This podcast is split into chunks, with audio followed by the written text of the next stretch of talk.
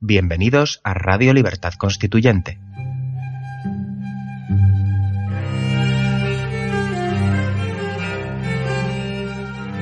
Están escuchando El Factor Republicano, un programa de la serie Nuestros Fundamentos.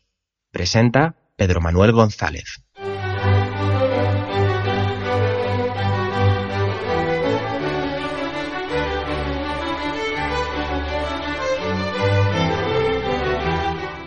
Días queridos amigos, bienvenidos a otro programa más de Radio Libertad Constituyente, a nuestros fundamentos, eh, concretamente al bloque que venimos tratando ya de largo, el libro segundo de la obra de don Antonio García Trevijano, Teoría Pura de la República, eh, correspondiente al Factor Republicano. En el último programa terminamos eh, hablando de cómo el único sistema electoral que garantiza la representación de los gobernados por, el goberna por, el, por su gobernante eh, en, a nivel de la nación en cuanto a la representación en el poder legislativo, porque el Ejecutivo no es un poder eh, eh, que admita la representación, sino la representatividad, al ser la personalidad jurídica del Estado, que es cosa muy diferente, era el sistema uninominal por distrito. Eh, el descubrimiento de don Antonio García Trevijano de la mónada electoral como unidad mínima de dicha representación es fundamental para comprender eh, las instituciones que garantizan la democracia, que no es otra cosa que la república en sentido positivo.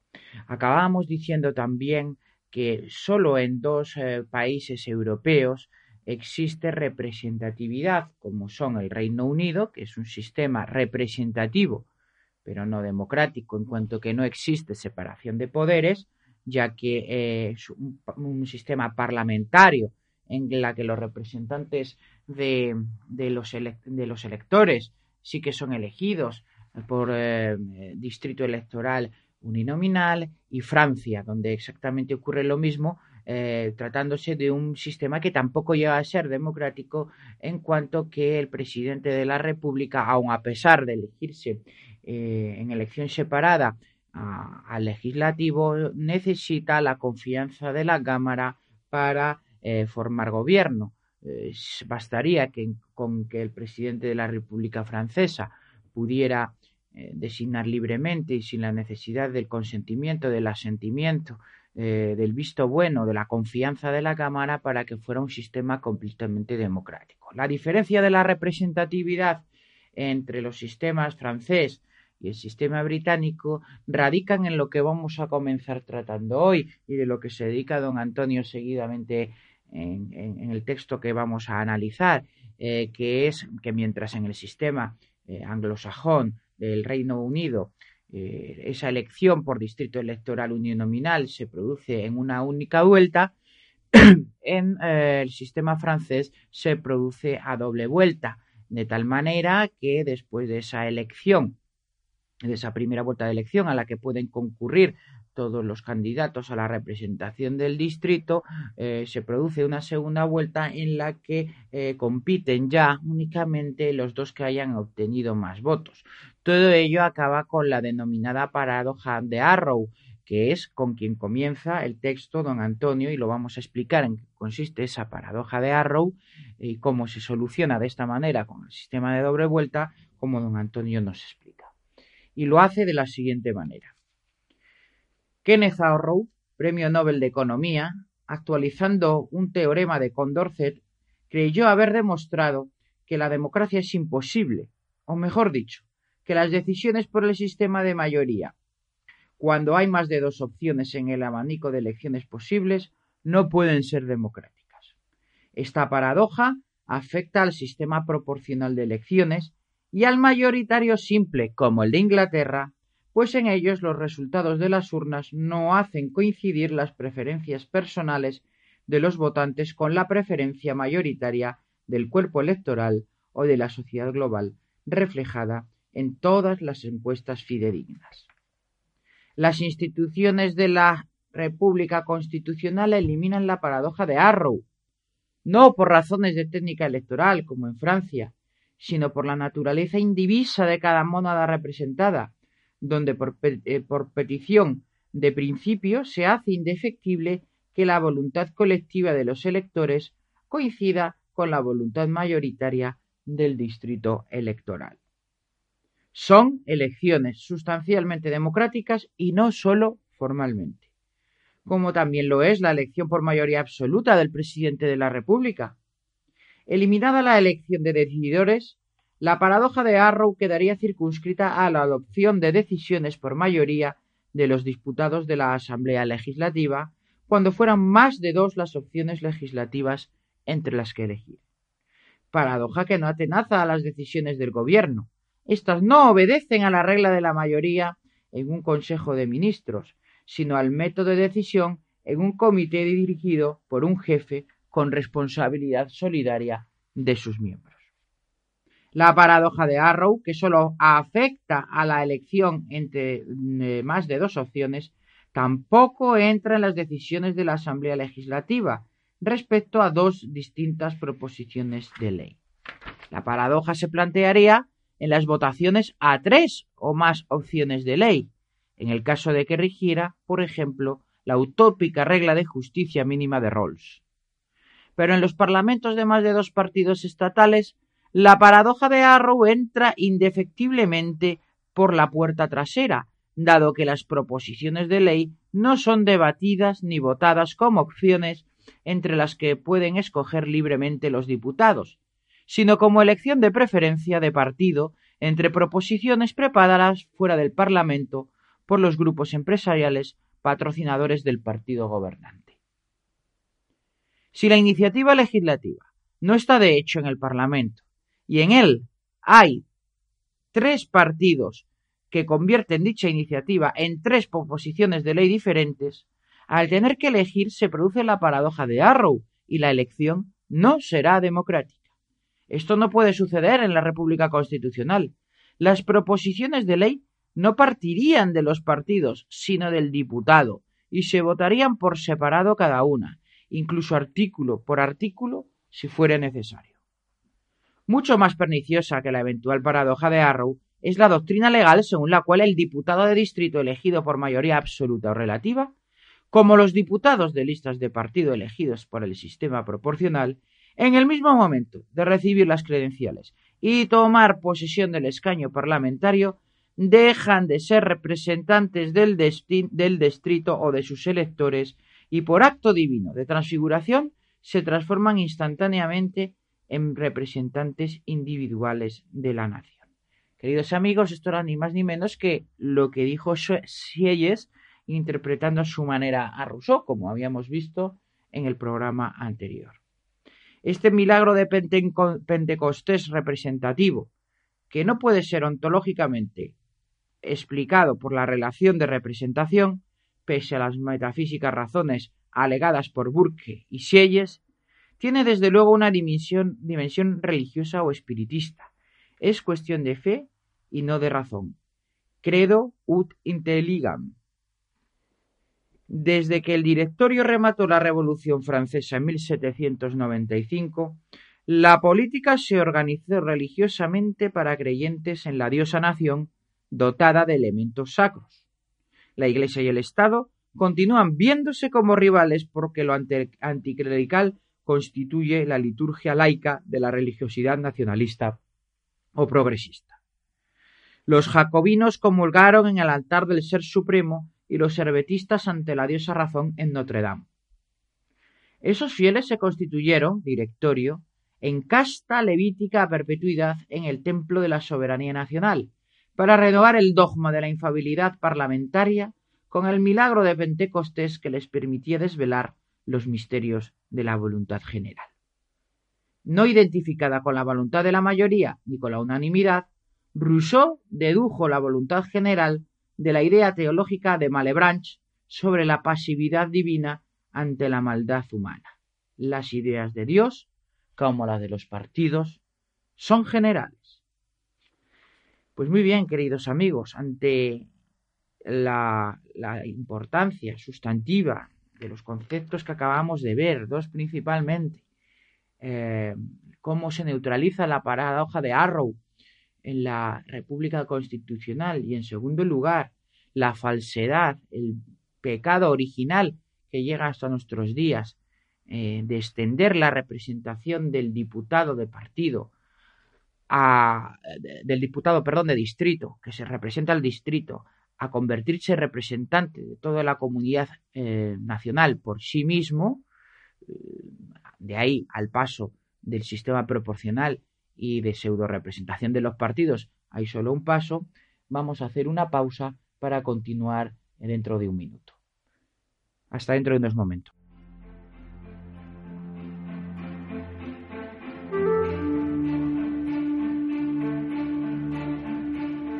El movimiento de ciudadanos hacia la República Constitucional está presente en las principales redes sociales de Internet. Busca Movimiento MCRC en Facebook, Twitter, Instagram o Tumblr para seguirnos, informarte y colaborar en la difusión de las ideas de la democracia y la libertad política colectiva. También puedes encontrarnos en el canal Libertad Constituyente TV de YouTube o seguir nuestras emisiones diarias de radio en la plataforma de podcast Spreaker. Os animamos a participar activamente y a utilizar las redes sociales para difundir nuestro mensaje. Crea tus propias imágenes, textos, vídeos y otros contenidos y compártelos con nosotros y con el resto de tus contactos. España no es una democracia. Lucha por la libertad de todos. Ayúdanos a conquistarla. Únete a nosotros en la acción en las redes sociales. Te necesitamos.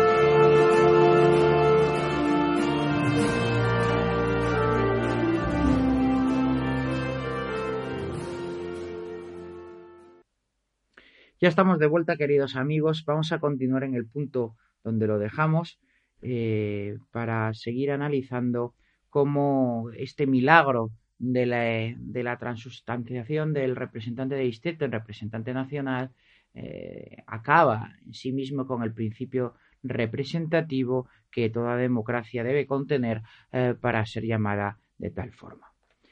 Este milagro en la Diputación sobrepasa los límites de esa ley social de las admiraciones repentinas, que transforma en inteligente y excelente a toda persona juzgada común o mediocre antes de subir al trono de la fortuna. El más ignorante paisano de los candidatos a un escaño parlamentario, tan pronto como las urnas lo consagran y santifican, aparece aureoleado por la sabiduría del interés general, la adivinación de la voluntad general, la conciencia del bien público, la ciencia de la economía y la presciencia del conflicto. Dotado de esos dones preternaturales, el cateto de Miurgo decide con su voto lo divino y humano de su país eh, y del mundo, pero al dictado del jefe de partido. La metafísica religiosa de este milagro del espíritu partidista había sido evitada antes que de que la revolución la deificara por la fantasía aristocrática de Edmundo Burke en su famoso discurso a los electores de Bristol, 1774. Gracias a su Virtual Representation, el Parlamento de las capas sociales superiores aseguraba eh, la representación de todo el pueblo. Tal vez por eso los votantes de Bristol no eligieron en la campaña siguiente al creador de tan sublime representación virtual, es decir, eh, no actual, sino potencial de las mujeres y no de los propietarios. Em, eh, me recuerdan estas palabras de don Antonio en el libro a su discurso en Totana, aplicando igualmente esta, esta teoría que acaba de decir de la deificación, de la excelencia eh, de lo peor de la sociedad a lo más alto por el mero hecho de alcanzar el poder, la referencia que hizo a, al anterior rey, a Juan Carlos I, eh, cuando una persona realmente mediocre, sin ninguna virtud ni intelectual, moral, es elegido jefe del Estado y como él dice, amigos, pasa a ser eh, pues inteligente, a tener sentido de Estado, catalizador del consenso, eh, hombre del siglo XX eh, que ha, eh, garantizado la democracia y los principios y los principios de la libertad en España, cuando realmente todo el mundo sabía que era medio tonto o tonto completo, así lo dice don Antonio, y no tengo empacho tampoco yo en decirlo en este mismo momento. Sigamos. El, abate de Frejus, Sieyes, puso las lenguas de fuego espiritual que iluminarían las cabezas de los diputados locales.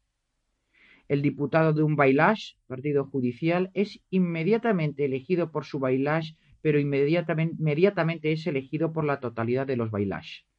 Mediante esta finción de superioridad de la mediatez sobre la inmediatez, el diputado pueblerino se independiza de sus electores particulares y adquiere la conciencia de haber sido elegido por la nación, a la que encarna como los reyes para interpretar y representar sus altos designios, sin que sus mezquinos e ignorantes electores de distrito tengan derecho a exigirle rendición de cuentas de lo que no saben ni tampoco intuyen. La mediatez y representativa se hizo sublime idiotez en la representación de partido. Con la igualación social de las situaciones personales, Dejó de ser virtual la representación de los ciudadanos pasivos por los activos, la de los pobres por los ricos, la de las mujeres por sus padres o maridos, la de los criados por sus amos. Sin la mística aristocrática, el realismo revolucionario del sentido común puede retornar para poner fin a la comedia exigiendo el mandato representativo de los electores con todas sus consecuencias de rendición de cuentas y revocabilidad. He aquí las dos claves de la representación entre elector y elegido, según don Antonio, que son la rendición de cuentas y la revocabilidad, es decir, la representación del representante legislativo de distrito para de cara a sus electores. Ante el estruendoso fracaso de la ficticia representación parlamentaria de los partidos estatales, mantenidos en el aire por la alfombra mágica de la representación proporcional, resuenan como nuevas las palabras del primer defensor de los partidos, el propio Edmundo Burke. Cuando los hombres malos se alían, el bien debe asociarse. El creador de la representación virtual pedía a la asociación contra las diputaciones perversas, que en el sistema de listas no permite distinguir el malo del tonto, ni el arrogante vanidoso del corrupto. Como si fuera verdad científica o evidencia incontestable, los medios de comunicación, y los propios partidos difunden la opinión de que no hay necesidad de tomar precauciones institucionales contra la corrupción de gobiernos y parlamentos, puesto que los electores tienen la posibilidad de castigar ellos mismos la deslealtad de sus elegidos, no volviendo a votarlos en las siguientes elecciones. La cultura liberal llamó reacción anticipada a este mecanismo de autodefensa preventiva del votante. La soberanía del legislativo instala en el alma diputada el principio inderogable de la independencia del elegido respecto a sus electores. Eso no es separación de abuso, sino usurpación de poderes. El poder electoral es quimérico. Por mucho podemos añadir nosotros que añada Maduro o Hugo Chávez. estamos viendo como en Venezuela se inventan un cuarto poder que es el poder electoral cuando no es más que mecanismo de la representación el sistema electoral, no es poder político en sí mismo, puesto que no tiene más sujeto diferenciado detrás que la nación, que ya elige a sus representantes en el legislativo. El diputado puede pavonearse de que no es mandatario ni delegado, no recibe instrucciones de sus votantes. Las promesas electorales no tienen validez. En cualquier manual de ciencia política liberal se puede eh, leer que la no reelección es la sola sanción del desacuerdo que pueda existir entre elegido y sus electores. Les régimes parlementaires européens, Temis Press Universitaires 1966. ¿Acaso no es la mejor definición de la servidumbre impuesta al elector por el elegido? La no reelección una reacción individual y personal, avala un sistema representativo que concede inmunidad a los elegidos, pero no garantiza a los electores defraudados ni, corrige los errores selectivos. La realidad actual es aún más dura y cínica, mucho más desvergonzada que, en la doctrina liberal. El mecanismo de la reacción anticipada, que ya era inmoral y arriesgado con suelo retrasado de las elecciones de candidaturas unipersonales propias de los regímenes parlamentarios, ha desaparecido por completo, incluso como coartada en los sistemas de representación proporcional de partidos estatales mediante listas de candidatos. Pues muy bien, eh, señores, vamos a dejarlo hoy aquí para continuar ahondando en los partidos estatales, en este libro segundo, El factor republicano, la semana que viene, en lo que hace referencia a la representación, a este análisis que hemos llevado a efecto, que estamos llevando a efecto en el programa anterior en el presente y lo haremos en el siguiente sobre la justificación de cómo esos partidos estatales jamás pueden ser representativos de la, de la sociedad civil. Muy bien, queridos amigos, espero que haya sido de vuestro agrado el programa de hoy. Si es así, por favor, eh, compartirlo en redes sociales y hasta la semana que viene.